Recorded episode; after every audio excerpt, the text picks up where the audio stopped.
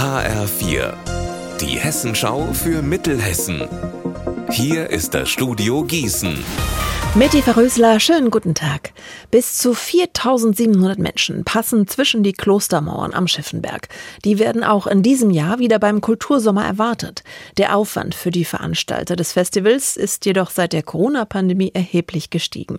Seit 2019 sind für die Veranstalter alle Kosten um etwa 30 Prozent teurer geworden.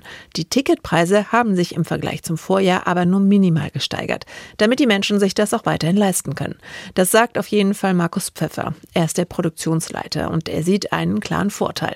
Ein möglicher Dauerregen wird den Gießener Kultursommer nicht aufhalten. Also wir sind nicht so regenempfindlich, wie das in Wacken ist, weil wir eben nicht auf einem Acker stattfinden, sondern in einer wunderschönen Klosteranlage, die gepflastert bzw. auch normalen Schotterboden hat. Bei uns kommt man trockenen Fußes zum Konzert. Und ich freue mich sehr darauf, weil wir einfach eine brutal hohe Diversität im Programm haben. Wir sind nicht bei Deutschrock, wir sind nicht bei Hip-Hop, wir haben einfach alles und das ist ganz, ganz toll.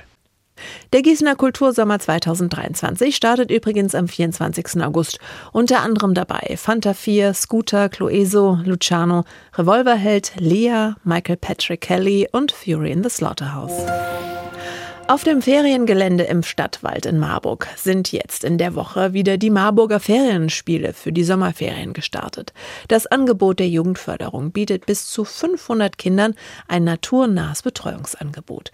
Lars Kitz von der Jugendförderung der Stadt Marburg. Das Gelände an sich ist immer ein Riesen-Highlight, weil wir uns einfach auf einer super Freifläche von ca. 60.000 Quadratmetern mitten im Wald befinden, wo die Kinder sich frei austoben, spielen können, entdecken können, äh, Natur nutzen, Hütten bauen, fangen, spielen, alles dabei.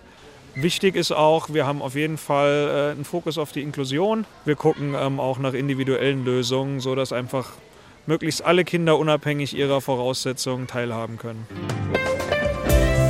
Unser Wetter in Mittelhessen.